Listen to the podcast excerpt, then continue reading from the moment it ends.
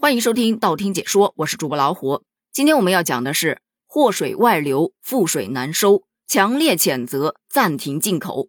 在日本当地时间八月二十四日十三时，日本福岛第一核电站启动核污染水排海。很多跟我一样在直播间一直关注这个事件的小伙伴，都在强烈的谴责日本这一祸水外流的不正当行为。可再强烈的谴责，核废水已经开始了排放，覆水难收。作为普通民众，我们又能做些什么呢？首先，在日本福岛核污染水排海计划刚刚提出时，就受到了国际社会的质疑。如果核污染水是安全的，就没有必要排海；如果不安全，就更不应该排海。所以，日本强推核污染水排海就是不正当、不合理也不必要的。有网友就表示，既然你说这核污染水是安全的，那你就留下来自己喝喽。日本人有一点二六亿。一个人一天喝八杯水，也就是一千六百毫升，大约一点六公斤。全国人民一起喝，一天就能喝掉二十万吨左右。已知这核污染水总储量一百三十七万吨，所以日本人每天八杯核污染水，大概七天就能喝完了，很难吗？对于这个数据的真实性，咱们不做评价。但是如果说这个核污染水真的如此安全，这也不失为一个处理方法呀。其实早在福岛核事故发生当年，也就是二零一一年的十月底，还真就有日本官员喝过核污染水。当时任日本内阁政务官的原田康博就曾经为了证明经过处理的核污染水是可以喝、没问题的，他当着媒体记者的面，将半杯号称是来自福岛第一核电站五号、六号机组的经过处理的核污染水两饮而尽。面对镜头。他在将水倒进杯子时，手就一直在抖，嘴唇碰到杯子时也显得非常的紧张。最后喝下这少少的半杯水，竟然花了两口气。不管怎么说，勇气还是可嘉的。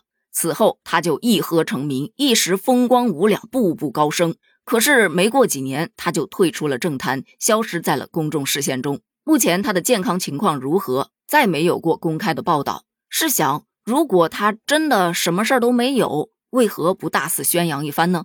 核污染真的是很可怕的一件事。据有关数据显示，福岛核泄漏事件之后，患癌人数逐年上升，当地人口持续减少。早在八月九号时，央视曾经播报了一则新闻：日本福岛第一核电站两个厂房地下，目前仍然堆放着两千八百五十个辐射性极强的沙袋。这些沙袋是在二零一一年核事故发生时用于吸附核污染水中放射性物质的。但由于沙袋老化，目前回收工作变得非常困难。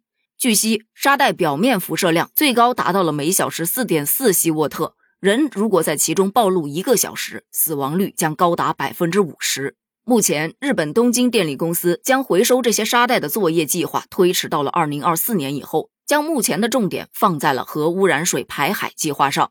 其实，日本政府曾提出了五种方案处理核废水。有变成水蒸气排入到大气中，沿着地下管道排入到地底深处，还有电解处理以及将其固态化埋入到地底。但以上这几种计划处理成本非常高，只有排入海里头是成本最低的，预估只需要十七亿到三十四亿日元，约合人民币一点零二亿到二点零三亿。而最昂贵的办法就是把其固态化埋入地底，预估成本是排放入海的几十倍甚至上百倍。换言之，就是说，他们选择了最便宜但是代价最大的方案，让全世界人民去为他们的错误买单。除了强烈谴责之外，我们还能做些什么呢？目前，我国已组织开展海洋辐射环境监测，并及时跟踪研判福岛核污染水排海对我国海洋辐射环境可能造成的影响，切实维护我们国家利益和人民的健康。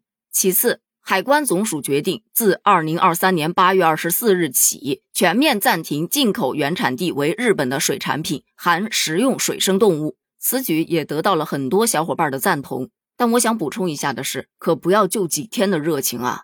前几天就有这样一则新闻，说浙江一公司售卖日本核辐射区的润喉糖，被罚了一点七万。本来严禁从该地区进口食品是保障公众健康的重要举措，却总有一些商家喜欢钻漏洞。利益为先，置人民的身体健康于不顾，所以也希望有关部门的打击力度可以再加大一些，保障民众的身体健康与安全。另外，针对某些事不关己、高高挂起的国家，咱只想说，不要小看了大气循环，它是很有可能将核污染水蒸发到云层，再化作雨水洒遍地球的每个角落。到时可真就是有福同享了，辐射的福。就像专家说的，希望各国能够联合起来，上诉到国际海洋法法庭，要求日本停止核污染水排海计划。最后，除了加强监测、抵制进口之外，你还有什么好的方法应对吗？欢迎在评论区留下你的观点，咱们评论区见。